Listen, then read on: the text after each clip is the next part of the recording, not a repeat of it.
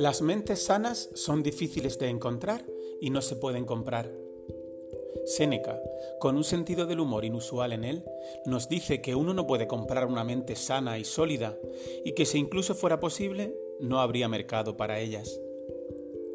Bienvenidos al episodio 131 de Meditaciones Estoicas, la traducción artesana del canal Stoic Meditations de Massimo Pigliucci, leído y traducido por Alessandro Acerbi. Las reflexiones de hoy provienen de Séneca en Cartas a Lucilio 27.8.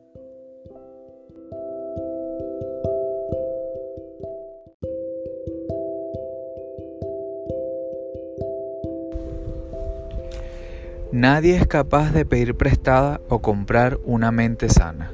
De hecho, a mi parecer, aunque las mentes sanas estuvieran en venta, no encontrarían compradores. Las mentes depravadas, sin embargo, se compran y venden todos los días. Me gusta esta cita porque es un ejemplo algo raro para el estilo habitual de Séneca, quien es un escritor muy diferente a Epícteto.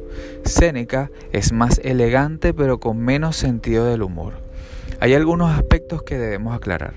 El primero es la observación obvia de que Séneca está hablando de la sociedad en general. Es mucho más fácil encontrar lo que él llama una mente depravada que a una mente sana. Si tomamos el, término depravado para referirnos a alguien que es irreflexivo y mayormente preocupado por una vida egocéntrica y centrada en los placeres, podemos decir que las cosas no han cambiado tanto en los últimos dos milenios. Nuestra sociedad moderna orientada al consumismo pareciera estar llena de mentes inestables. Podría ser una de las causas por las que la injusticia y la desigualdad son tan frecuentes. Aunque todos o casi todos tengamos un teléfono inteligente e incluso un reloj aún más inteligente. El segundo punto, más sutil, está implícito en la primera parte de la cita, cuando Séneca dice que nadie es capaz de tomar prestada o comprar una mente sana, es porque una mente sana es el resultado del entrenamiento de la virtud y requiere trabajo. No es el tipo de cosa que uno puede comprar en una tienda.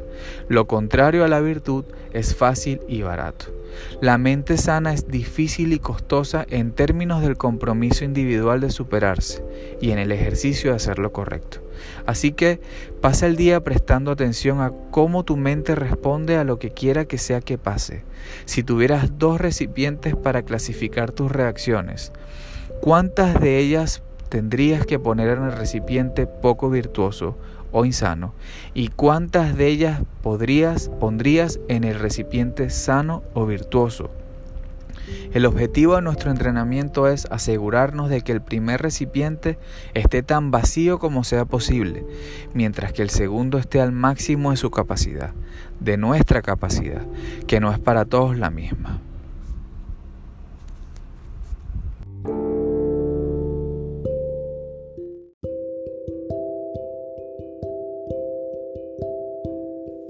Gracias por haberte unido a una nueva meditación estoica. Si el destino lo permite, estaremos de vuelta muy pronto con un nuevo episodio. Buena semana.